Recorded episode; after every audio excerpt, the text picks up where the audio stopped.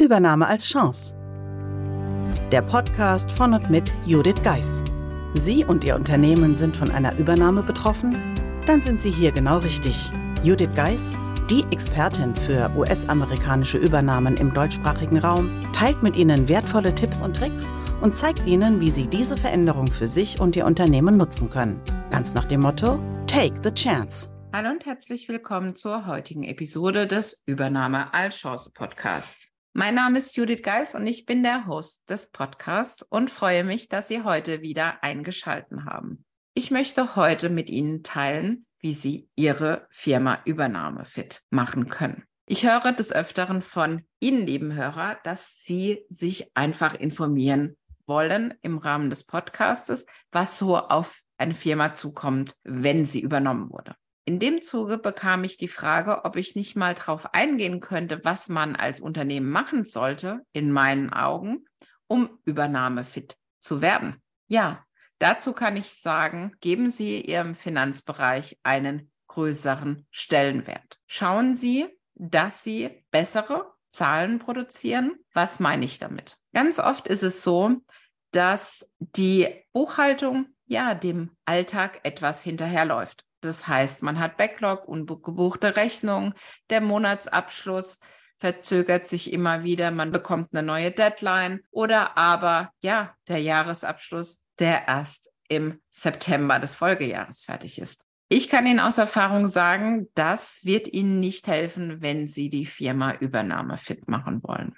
Denn dann sollten Sie schon konkret daran arbeiten, bessere und damit schnellere Zahlen zu bekommen und da in dem Zusammenhang auch Transparenz zu schaffen. Denn gerade ein Käufer wird sich ihre Zahlen ganz genau anschauen und natürlich auch Fragen stellen. Und auf die sollten Sie entsprechend vorbereitet sein. Nicht selten gibt es keine Reviews mit der Geschäftsführung oder den Kostenstellenverantwortlichen, wenn ich in die Unternehmen starte.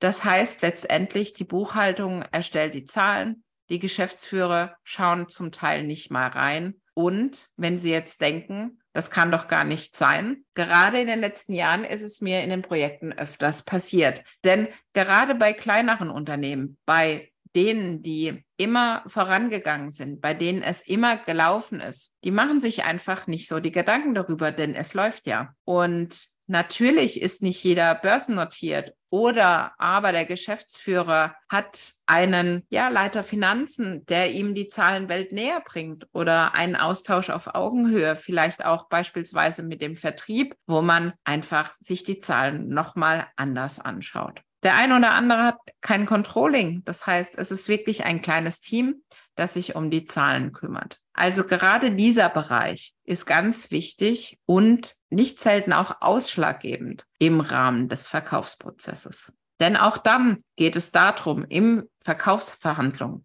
regelmäßig neue Zahlen zu präsentieren, aktuelle Zahlen zu präsentieren. Denn, wie Sie wissen, nichts ist so alt wie die Zeitung von gestern. Was interessiert mich der Monatsabschluss von vor drei Monaten? Ich möchte jetzt Zahlen sehen, wenn ich ein Unternehmen kaufe. Natürlich werden Sie sagen, das ist sehr, sehr zahlenfixiert, was ich jetzt mit Ihnen teile. Aber nun, was soll ich sagen? Das ist nun mal mein Bereich, in dem ich mich am besten auskenne. Brauchen Sie mehr im Verkaufsprozess? Auf jeden Fall. Denn natürlich werden auch weitere Unterlagen angefordert werden. Aber auch da gilt es, sich entsprechend vorzubereiten und Unterstützung zu holen, um genau die Dinge aufzubereiten, die ein potenzieller Käufer sehen möchte.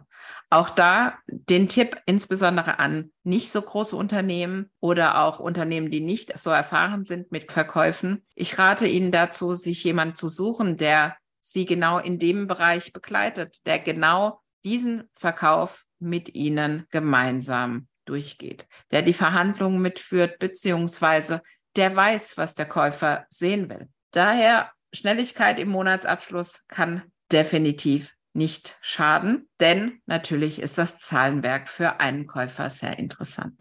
Aber auch Prozesse und Strukturen sollten etabliert sein und klar sein, wer was wann tut. Denn das ist eine ideale Basis für den Käufer, um aufzusetzen. ja, um aufzusetzen, wie ich es gesagt habe, ist natürlich der Grund, denn um aufzusetzen, habe ich ganz bewusst als Formulierung gewählt.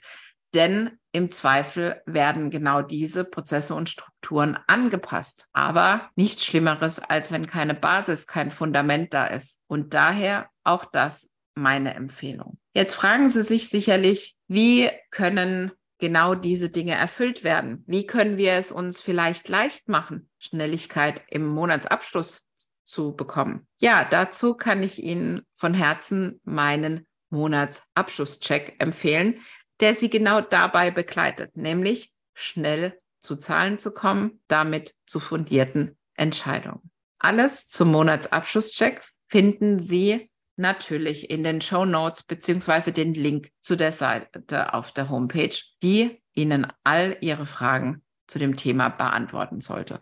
Wenn dies nicht der Fall ist, dann wenden Sie sich gerne wieder an mich, am besten via E-Mail office at thebridge-online.com und dann können wir persönlich darüber sprechen. Nun wünsche ich Ihnen einen wunderschönen Tag und freue mich natürlich wie immer wenn Sie nächste Woche wieder einschalten. Sie möchten Ihren Monatsabschluss vereinfachen und beschleunigen, denn Monatsabschlüsse sollten starke Entscheidungsgrundlagen für die Geschäftsführung sein und damit die Grundlage, damit ein Unternehmen immer schnell reagieren kann. Aber dies funktioniert natürlich nur, wenn die Zahlen aktuell sind. Daher, wenn dieses Thema Sie anspricht, würde ich mich freuen über Ihre Kontaktaufnahme über podcast at bridge-online.com. Ihre Judith Geist.